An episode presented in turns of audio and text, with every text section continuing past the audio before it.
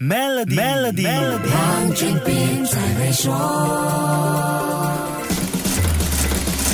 你好，我是黄俊斌。如果我们看二零二二年上半年的经济情况，就不难发现，投资市场大起大落，赚钱不再像之前那么轻松。一般散户习惯的操作方式，很多时候都不管用了。在这样的情况之下，很多投资者如惊弓之鸟，自然而然的转向保守的财富攻略。先不说要累积财富，能够守住不亏就已经很不错了。这时，cash is king 又好像上一回金融风暴时那样，成为投资市场热烈的讨论重点。我询问。Maybank 贵宾私人财务管理总管 Miss Eunice Chan 的看法，来听听他怎么说。我们不提倡投资者完全持有现金，因为那是守株待兔的策略。没有人能够准确的买入最低的价位，而且当今 inflation rate 上升了，那我们持有的现金每天都在贬值，那存放在定期的存款也会很难完全保值。与其完全持有现金，那在投资组合里持有部分的现金就能够帮。帮助我们捕捉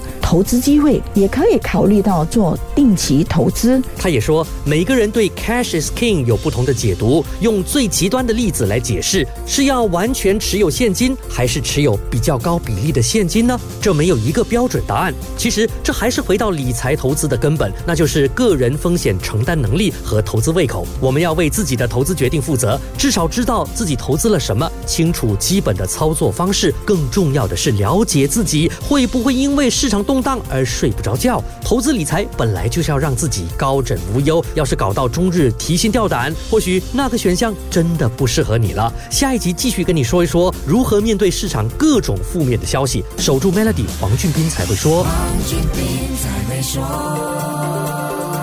想要更了解市场，就别错过这场黄俊斌和贵宾私人财务管理主管 Unish Chan 的对谈。